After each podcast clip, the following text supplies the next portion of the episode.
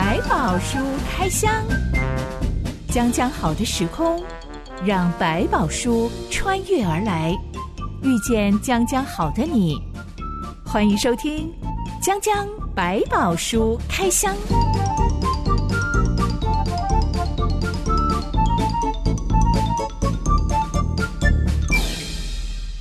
百宝书里有百宝，让知心和下板哥为你开箱来挖宝。Hello，我是知心。Hello，下板哥。有人说，十个亚洲人里面有八个人大学毕业之后从事的工作跟自己毕业的科系是完全没有关系的。嗯、因为很多人在填大学科系的时候，其实不晓得我到底想要做什么，嗯、我到底喜欢什么。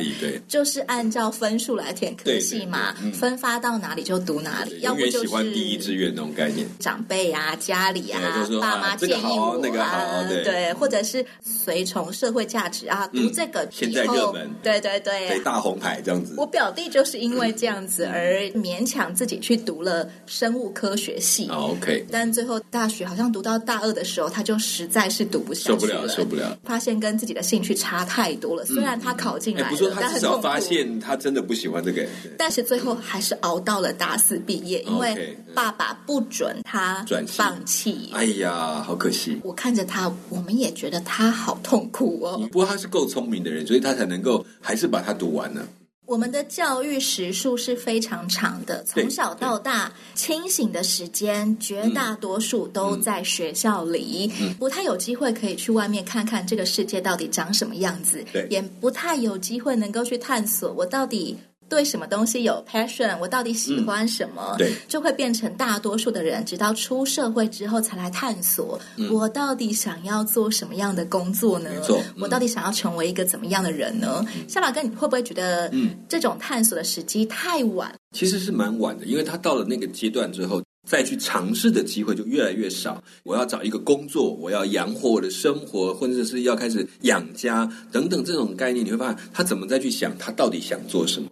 很多开学进入大学当中，我们都鼓励他，你去尽量去尝试，甚至你觉得这科真的很不喜欢，你去听听别科的课程，甚至开始参与一些志工的服务活动，去接触不同的业界或者是对象，让你对整个社会的样貌比较多一点认识。其实这个摸索的过程，我碰到很多人是在大学当中，他最后一直继续学下去，是他社团里面的东西。嗯，因为他可能在社团里面碰到，哎，这是舞蹈，那什么，你现在过去没有。但是在晚上就好棒，就四年全部都，现在功课都快爆掉了，都不行了。但是他就发现这是他的兴趣，甚至接下来研究所、硕士等等。一步一步走上这条路，我觉得那也是不错的。毕竟他们真的用心去学习了。我有个大学同学，现在是业余的歌手。嗯，嗯，当初就是大学的时候参加吉他社。嗯，吉他社自己喜欢唱歌，自弹自唱啊。嗯、慢慢他就开始接一些打工，到各个地方去表演、去驻唱。嗯、毕业之后，他就真的朝这个方向发展了。对，其实我读的是师范学校。嗯，但老实说，之前我自己也是出社会之后才开始探索我。到底喜欢什么的？什么，因为你选的是一个大家心目中觉得不错的好学校，可是不一定是你认为最适合你的学校。我其实，在实习的时候就发现，每一天对着一个班又一个班的学生讲完一整天的课，嗯，下了班之后，我发现我完全没有能量可以讲话了，空白，就整个力气都耗光了。从八点半讲话一直讲到下午三点半。接下来的校务会议，我大概就已经没有力气讲话了，呈现空白的状态，就整个会议就这样飘过去了。连晚上的时间我都没有办法再安排聚餐呐、啊，是是，是，我才意识到，天哪，我已经花了大学四年在读怎么当一个老师，但是我现在要放弃嘛？这种时候就会有一种 挣扎，挣扎，我是不是很不划算？但是现在嗯，又过了很久，我觉得嗯。虽然可能起步的很晚，但起码我真的有去探索，我到底是一个怎么样的人，嗯、我到底喜欢什么？那当然也是感谢上帝帮助我，嗯、找到他所创造的我到底是一个怎么样子的人，我到底擅长做什么？嗯，所以，其实这是也有可能就是为什么我一直没有结婚的原因吧。可是 maybe 花了很多时间在找自己，嗯嗯嗯，但是我还是会觉得是值得的。对，就是好，你先进了婚姻，好，你还会碰到另外的问题，还是要去找出来这一条。真的想走的路，并不是哪一个损失，而是都付上不同的代价在这个当中。我也常常想，如果我真的就是一路按照社会大众的期待，我大学毕业当一个老师，接下来结婚，相夫教子，我觉得我很有可能会害到我的学生，也害到我老公，然后害到我小孩，因为我就是一个奇奇怪怪、没有自我的人。嗯，也有可能就是说，这个造成你可能在情绪上，或者在很多表达会变得越来越冷，因为你没有那个热情。就是我有做完，每天做，可是这样其实对那些教学的过程，对受众来讲，也都会有一些不好的影响，自己也会不快乐。幸好现在一样是讲话，但是。不会每一天面对几百个同学，然后耗光我所有的能量。嗯、对，你可以在这边用另外的方法呈现自己。嗯，讲讲百宝书开箱，今天要来开箱，上帝为以色列人开路，还有让全体以色列人能够顺利渡过约旦河，进入迦南地以后，到底又发生了哪些事情？这是一个崭新的开始哦。是的，让我们来讨论约书亚记第四到五章。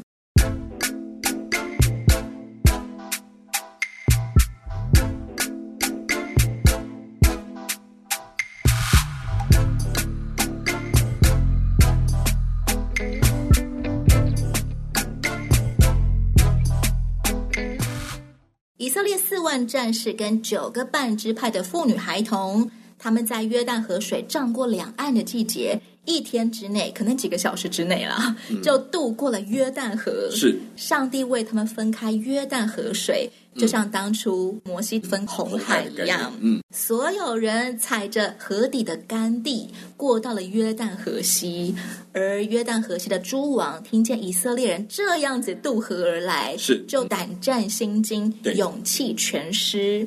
那一天，耶和华使约书亚在以色列众人眼前被尊为大，在他一生的年日中，百姓敬服他，就像从前敬服摩西一样。神迹真的会让人同归一心，哎，对这个新任领导人完全的尊敬他、服从他。这其实不是在过去，所以出埃及你看到这个景象啊，摩西啊，或者是约书啊，其实，在今天的教会也有类似的情况。我们可能也会对某一些哇，突然可以显出某一些神迹的人。产生了一种超乎想象的信任，就哦，他已经有代表神的代言人的概念。这个东西不是在过去，今天也会。只要这种能力都是超乎我们想象的，往往会让我们也就是用这种方法去相信他就是一个上帝的代言者。所以他所说的这一切，似乎一切都没有问题。在当时的以色列，他们需要，因为他们没有其他的根据。在今天的里面，可能就是另外一个要小心的地方，因为是不是他就是真的那一位，我们还要小心。你自己对神的话够不够了解？你跟随着上帝的所呈现的样貌，是不是都跟他所做的事情都一致呢？这你就要去仔细的思考了。神机对我来说，我会觉得它是一种两面刃，嗯、是好的结果，就像现在这样子。对。以色列人都对约书亚佩服的五体投地，嗯、但不好的一面很有可能就是呃沦为造神运动啊，嗯嗯或者是盲目的追求他们只相信神迹，对、嗯，不相信任何自然律，其实也是神的恩典了。神迹的狭窄就完全看这个所谓超自然经历。可是其实，在一般的所谓的自然经历里面，就其实已经非常超自然，看到上帝的手，只是我们怎么去分辨。他也放弃了自己去寻求跟神建立关系的那一道，完全委任所谓的中间人或者这个代表，他就不深入去认识神的心意，这就会是另外一个危险的地方。所以，他真的像两面刃。但在一些我们讲没有任何讯息可以学习的地方，他们反倒是一个第一步突破他们原来被旧有信仰所捆绑的一个很重要的一个特征。用这个能力的差异性，知道这个神更大、更厉害。我们上一回才说到，上帝跟以色列人都不断的鼓励约书亚，嗯、你要刚强壮胆，嗯、你只管刚强壮胆，等等等等等的话。嗯、小马哥，你觉得约书亚他实际上真的能够长出刚强壮胆这个东西？嗯，到底是因为约旦河水分开了，还是因为看见人们都敬佩他、跟随他呢？其实河水分开这件事情，有点表示说，你看。当年他怎么跟摩西同在，我今天也怎么样跟你同在，让你看见这件事情，你一样可以做。当然都是靠着上帝，所以对他来讲是更有把握的时候，我是顺服在上帝的手中，更有勇气，是因为我知道神真的跟我同情，他用一个事实证明给我看。那通常也对这些跟随的百姓产生很大的工作，就像讲说，哦，他们开始信服约书亚成为他们的领袖，其实就是透过这个过程，他们再一次确认，并且从心里面接受说，这就是上帝命定的，就是派来的这位的领导者，我们要听他的话。以色列人过到约旦河西，就在耶利哥城东边的吉甲安营，每支派从约旦河底搬起一块大石头。嗯整整十二块大石头就叠在吉甲这个地方，嗯、作为一个纪念碑一样的概念。嗯，约书亚说，这十二块纪念石要使地上万民都知道耶和华的手大有能力，嗯，也要使你们天天敬畏耶和华你们的上帝。小马哥，我觉得这跟基督徒要做见证的道理好像有一点相似。嗯、基督徒去做见证的时候，不单单是要使人能够认识上帝，对、嗯，也是在提醒自己，天天都要对上帝有一个敬畏的心。嗯、真的就像你讲，见证其实有时候是帮助我们自己，让我们想起上帝在我们身上所做的事，所以你才能够体会说他的伟大，或者是你对他所以那种从心里面发出的尊敬。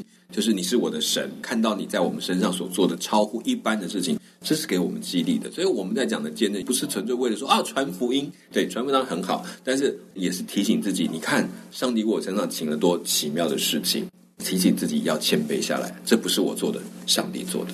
如果我们已经信主很久很久了，嗯、距离得救见证是年岁已经很久了，现在的我到底可以做什么见证啊？其实还是有很多，因为你每天生活在经历的许多事情，甚至在信心当中所面对的东西，你会发现哇，原来上帝我们成就这些我早就忘记的事情。甚至在过程当中，当我在里面觉得骄傲的时候，上帝给我的提醒，甚至责备，都是一个见证。因为你经历了上帝，不是哪一个年龄层就不能，或者信主多久就没有感觉。如果信主很久没有感觉，那就是有问题，表示你对上帝的看法已经叫做行礼如仪呀、啊。我都有来拜你啊，啊，就这样子了，好，拜拜。不是，你是跟别人上帝有互动、亲密的接触，是你很渴望的更多的认识他，跟他一同走，看到了许多的，甚至连世界自然的许多的创造，你都会比别人更感到这就是上帝所造，上帝为我预备的。而且你回头一看，哪一些东西不是上帝为你准备好的，你才会说出来说这一切都是你为我造就的，这一切都是你给我的，而不是变成一种术语。你会这样子讲，就好像很谦卑，其实不是，是他深有所感。我前几天听到一个女传道人半开玩笑的跟大家分享说，她跟上帝祷告很久，有一样事工没有钱来做，是，所以找不到资源，没有办法来推动这项事工。她已经跟上帝哭着祷告了好几天了，是，没想到忽然就有个姐妹打电话来跟他说。我先生忽然有个感动，问问你有没有需要，他想要奉献给你一笔钱，对，而且以后可以每个月每个月有这样子的一笔奉献，对。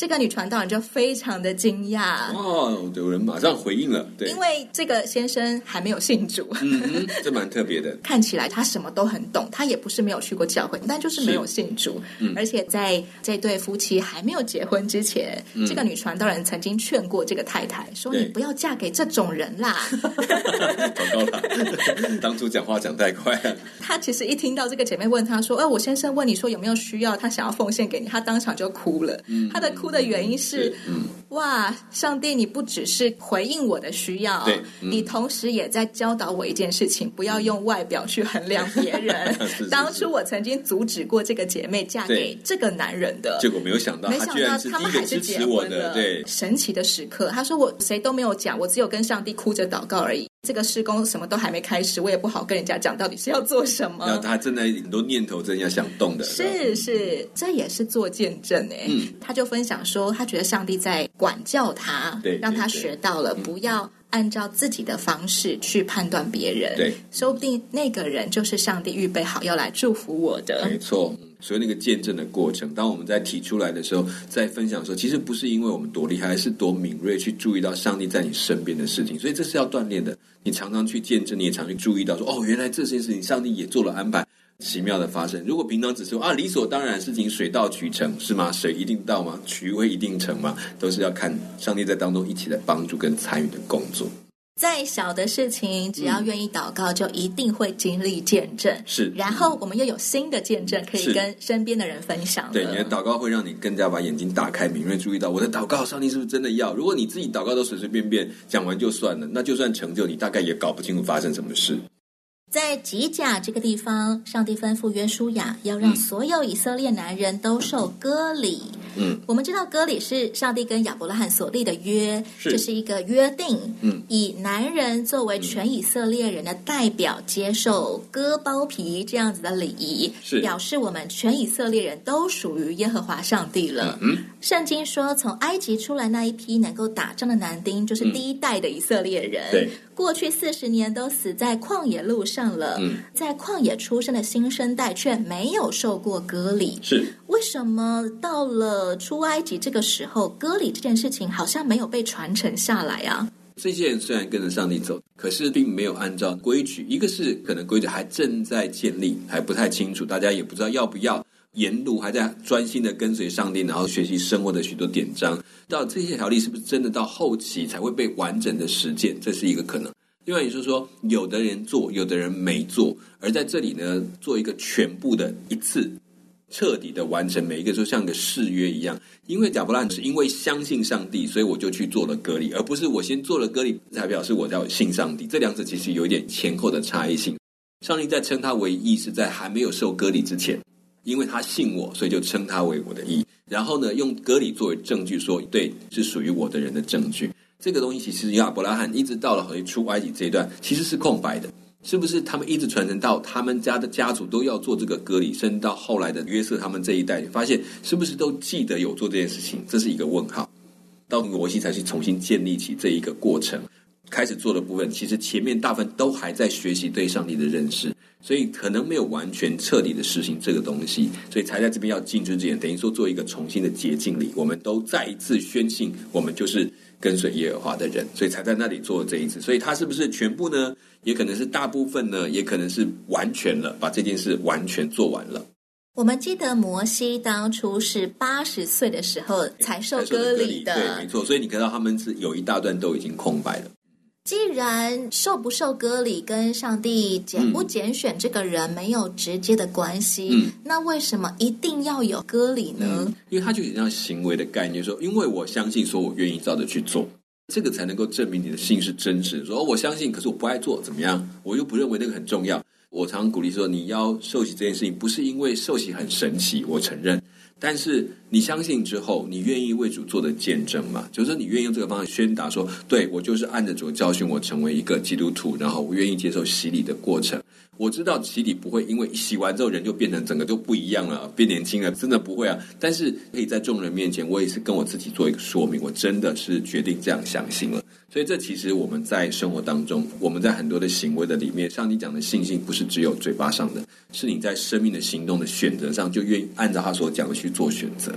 我听过国外的一个已经作古的老牧师，嗯，他生前曾经提到过一个神奇的例子，嗯。嗯、呃，说神奇吗？他的高中同学在他已经成家立业之后，有一天忽然找到他，其实高中毕业之后再也没见过这个同学了。嗯、这个同学就说，因为他妻离子散啊，现在孤零零一个人啊，啊对，对，对，他就很想死。嗯、但这个时候他竟然想起。有个高中同学是非常关心他的，他觉得全世界都没有人在乎我，嗯，只有他还有可能会在乎我一下。高中同学某某某，他很关心我，所以在我死之前，我想要见他一面。但是当他要找这个同学的时候，就是找不到，因为已经太多年了，失散多年，你要怎么联络嘛？对，这个男人竟然去找了灵媒，你帮我卜卦一下，说这个人会在哪里？某某某在哪里？我要去哪里找他？对对对对灵媒就帮他卜了一卦，说：“哦，我看到这个某某某某某某的墓碑，嗯、上面写着西元几年几月几日，他已死。”对对对，哇，这个 这一听哇更绝望了，完全没有人呢、啊。对，对，没想到这个时候刚好在路上遇到了同班同学。是。一问之下，那个人说：“哦，我知道他在哪里呀、啊，没有，他没死啊。”对。于是他又重燃希望，他就顺着这个指示，真的找到了已经成为牧师的这个高中同学。这个、牧师就听完他说灵媒跟他说的几年几月几日，日期，他受洗的日子。这一天就是我受洗的日子。对，我我听过类似的事情，说对他在世界来讲他已经死了，在灵媒的眼中已经算不到他后面的人生了。是，嗯。虽然说并不是说受洗就真的会有这么神奇的事情，嗯，但是它真的可以显示出我们对上帝的那一颗单纯信靠的心。对，我相信你。我愿意做属你的人，所以我要在众人面前做一个洗礼来宣誓，现在我是属上帝的人。是。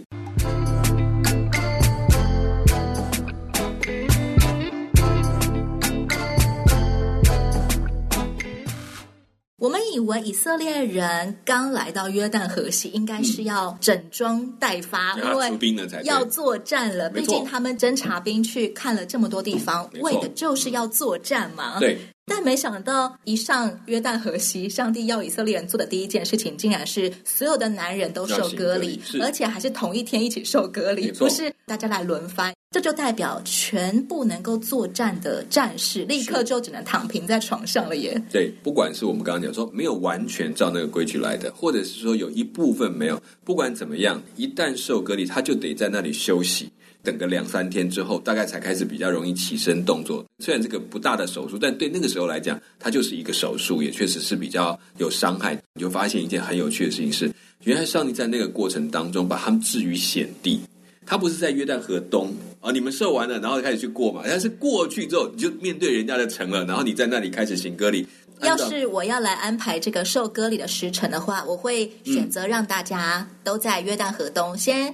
全部割完，对，都休养好了，然后我们再渡过约旦河嘛。因为谁知道一上岸到底会不会被偷袭呢？对，所以你看他在这个动作很有趣。当他们这样过了约旦河之后，这件事上帝说，他们就立即去执行。就是他们有一个勇气说：“好，既然你这样说，我们就这样做。”其实按照他们过去这样走过来的路程，他们应该也会明白说：“哎，如果你要去跟人家打仗，你怎么会在那里去做一件让自己打不了仗的事情？如果不是一个很大的信心，他做不了。所以其实倒也不是行割礼多伟大，而是证明一件事情：他们真的相信你说了，我们就照做。我们是相信你的这件事情，呈现他们在信心上的一个成功的案例，然后也让上帝觉得：哎，这个对你也。”回应了我，你真的相信我就这样去做，你相信我会保护你，所以他们会在那一天完成这个工作，也是让我觉得很惊讶，而且不是分批次，对不起，就一次来，还没有的全部给我做完，然后就这样完成了。在最不该躺平的时候躺平，其实显示出他们对上帝的真信心。是。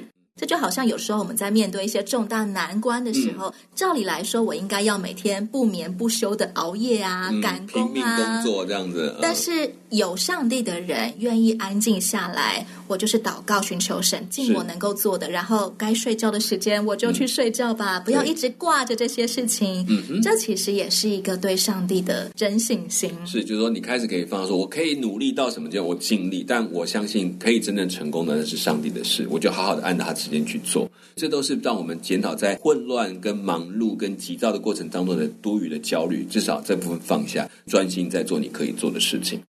所有男人都受割礼的那一天，嗯、上帝对约书亚说：“我今日将埃及的羞辱从你们身上滚去了。”这就是他们上岸驻扎的那个地方，名字叫做吉甲的由来。嗯、是吉甲就是滚动的意思。嗯、我不太理解滚动的含义，为什么能够提醒以色列人，嗯、他们是被上帝拯救离开埃及的，嗯、他们不再有我是奴隶的羞耻感在身上了。在这里象征着他们已经有一个新的主人。过去他们在埃及，埃及人是他的主人，他们身上有那个记号，带的一个印记。这时候可以把它拿开挪去，就不再挂它的牌子，修路已经挪开了。现在呢，借着歌里成为一个新的主人的象征，所以我们是新的民族。所以为什么用歌里？可能像过去有的用刺青的，或者用一些符号啊，或者是身上的穿着来表达他们是属于埃及的。现在这些都已经不在他身上，他现在有的身上的印记是属上帝的印记，就变成一个新的民族。从此之后，你们不要再回想你们是埃及，你是上帝的人。申命记里面提到说，上帝要使你的心和你后裔的心受割礼，嗯，好叫你尽心尽性爱耶和华你的上帝，使你可以存活。嗯，人的心要怎么样受割礼呢？嗯，光是那个割礼，其实我们讲的外显有一个割礼，其实你们发现他的心态改变，就是他们在过约旦河之后，包括之前累积的见证跟提醒。让他在过完约旦很清楚的一件事：我们除了耶和华，真的你就是我们的神。你讲的，我们就照那样去进行。他忽然跟过去很多环境的吸引跟拉扯的那种引导他的方向，我好像画了一条线，割开跟他们的关系。我借着这割礼跟这个世界切条线，不再跟你来往，我不用以你为我的中心了。所以这就好像把它分出来。把分别的意义用具象的方式把它分出来，只要我们是属上帝的人，所以这边就是讲这样一个模式。所以心理的割礼是心理上对我跟这个世界也切割了，我不再用世界的方法跟价值，我要用上帝的方法跟价值。所以到新约有提到，所以真割礼，然后就提到这件事情，要从心里面跟这个世界划开一条界限。我听过牧师用一个形容来解释怎么样过一个新造的人生。是，他说他的儿子常常会在经过电玩店的时候，嗯、看别的小朋友玩宝可梦机台。我知道那个，嗯，原来每个人都会带着一大叠卡片，对，他的游戏卡插在机台里面。我不太确定为什么会有两种卡片，可能是新版的跟旧版的，嗯、不同的卡片。牧师就说，他觉得这两种卡片很像是我们的老我跟新我。嗯、是。在这场战斗当中，我们到底要选择靠着我原本的性情去应付这场挑战，是还是我要选择冒个险，用一个陌生的新的卡牌，倚靠上帝，然后开始慢慢长出新的心态？我相信这个新的卡，它真的比我想象的还要好，所以我愿意来尝试它，学习运用它。这个过程里面，也跟我们在生活当中，如果有一个新的设备给你去使用，刚开始不知道怎么用，可是你发现越用越顺手，可是你得去经过那个过程，转换的过程。所以他也在这当中学习。好，我再也不用世界的价值，因为我要找的是天上的东西，我一定要问天上的价值是什么。他就可以去跟随那个新的价值，就是他跟这个世界做了一个分别，不是真的一刀割掉，而是。我已经不再属于世界里面，我属于上帝面前，所以我要的都是在上帝面前的那个好，而不是在世界所讲的那个好。一个羊圈圈在这边，外面也有草，里面也有草，那你是跳出去吃吗？还是你愿意在这里面？所以这就是我的草，所以我不会去想外面的草。夏凡哥，你觉得什么样子的心态可以显出我们真的嗯尽心尽性爱耶和华上帝？我们就讲一个商人哈，在做生意。还可以做生意做得很大很大，然后他可能也做了很多的不错的生意。但我们现在回到一个问题：当他成为一个基督徒之后，他发现他的很多的生意的做法、谈判的方式，某种程度是商人习惯用的方法，但是却不对的。甚至不公义的，对一些下层的厂商，他甚至某种程度是采于一种有一种鱼肉的状态，就是我就是比你大，我就是要吃掉你这种概念，有点剥削的。对，他就是，但是都是商业的通则，也不算是违法。大家也都是这样子对待这些。那我开始思考一下，我成为基督徒了，我决定要跟我的下游厂商，跟那个原料的来源的那些辛苦的工作者，跟你分享利润。我觉得我应该照顾你们，我就。把整个的系统调整了。我在做的时候，我对我的员工，我对我的商业伙伴，对我的客户，我都开始采取一个比较公开跟比较公平的角度的时候，你会发现好难，因为你这样子会损失多少利益，包括你的管理会一下有一段时间很不顺，因为你要花很多的力气去在照顾这许多的人。甚至有一笔生意，可能因为这个合约签的不是很好，结果你可以赚一大笔钱，可是会害那个人亏很多钱。你会说不，这个合约是我们的问题，我张东我出了手脚，我们换一个方法，我们公平一点，彼此一起来处理这个问题。我愿意赔一些钱来面对这个问题。你知道，这就是人的改变。他可以终于知道，我追求的不是钱最多，而是我在上帝面前我所做的是不是。值得的，是不是合乎上帝心意的？即使是赔钱，我愿意，我甘愿，因为这样我才会得到最大的快乐。一个基督徒怎么样选择，嗯、怎么样待人，嗯、就可以显出在他心灵里面到底谁是首位，嗯、就可以显出他到底有没有真的尽心尽性爱上帝了。对，就像那个时候，如果他真的那个对手就会说啊。你居然要这样做，你到底怎么了？你发疯了吗？他说：“哦，我只是信了耶稣。”这句话的见证就会发现远远大过于我们做的很多很多讲起来非常棒的事情的见证，因为他看到一个人被改变，看到一个商业圈子里面的居然可以被上帝改变的这样一个不在乎钱财、更重视道义的人，他就会知道你遇到了上帝了。心受割礼，真的会在外在显出见证来。嗯嗯，嗯以色列人接下来真的要开始面对战争了，到底还有哪些预备需要做好？留待下一回我们再来开箱喽。江江百宝书开箱，欢迎你到留言板上跟我们分享你在面对重大挑战之前都怎么样让自己来做好信靠神的预备动作。嗯、我是知心，我是小满哥，我们下回再见喽。OK，拜拜，拜拜。